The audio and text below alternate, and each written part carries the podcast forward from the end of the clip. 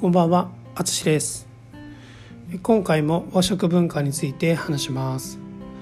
皆さんは箸を使ったことがありますか？もしくは今使っていますか？日本人は小さい頃は箸の持ち方を注意されるなど箸の作法は家族の中で教えられることが多いと思います。えー今回は箸の使い方で気をつけてほしいものをピックアップしてお話しします、えー箸の使い方で良くない作法のことを嫌い箸と言います。でこの嫌い箸はあのー本当に種類がたくさんあるみたいなんですけど今日はいくつか紹介します、えー一つ目が移り箸ですね。はい。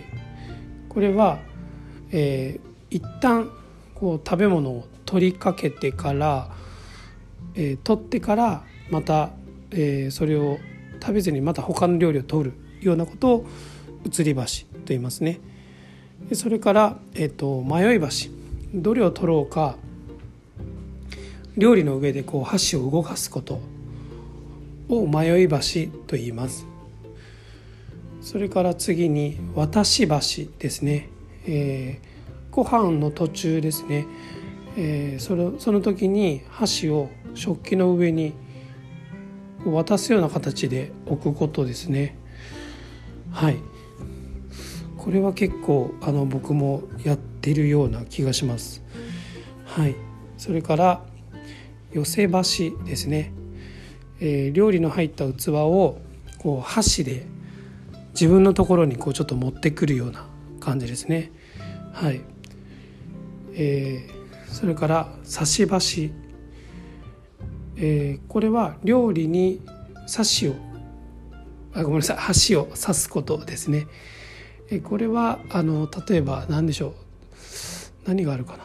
まあじゃがいもとかかぼちゃとかあの刺したりあとは何ですかね。ちょっと丸いもの、まあうん、例えばミニトマトとかこう箸でうまく取れない時に箸で刺したりすることはあるかもしれないですね。はい、あとはもう一つはもう一つ刺し箸があります。これはあの指の漢字が入った刺し箸ですね。箸を使って人を刺すですね。会話をしていて、えー、とその時にこう相手をこう箸で刺すようなことをすることを刺し箸と言います。これも良くないことですね。はい。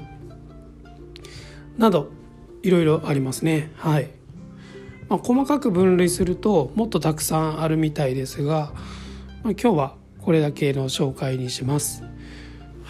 えー日本の文化は本当に独特ですが覚えておくと日本人とのコミュニケーションが少しスムーズになるかもしれませんね。皆さんの国では食べる時に気をつけることは何かありますか？えーよければオンラインでお話ししましょう。ということで今回も最後まで聞いていただきありがとうございます。ではまた。